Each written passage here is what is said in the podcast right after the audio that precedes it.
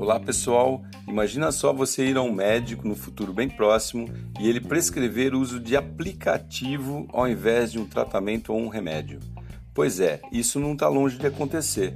Uma universidade israelense criou um aplicativo que pode detectar quando uma pessoa pode estar com sinais de insuficiência cardíaca através do comportamento da voz. E isso pode salvar vidas. Os estudiosos identificaram que o pulmão quando tem baixo fluxo sanguíneo, bombeado pelo coração, é claro, afeta diretamente a respiração e, consequentemente, a voz da pessoa se altera sutilmente, mas mesmo assim o aplicativo pode detectar essa alteração e sugerir que a pessoa procure atendimento médico. Tudo isso sem a necessidade de nenhuma ação invasiva. Basta a pessoa instalar o app, gravar sua voz para que o aplicativo reconheça os padrões e pronto. Quando tiver alguma alteração, o app notifica. Bacana, né?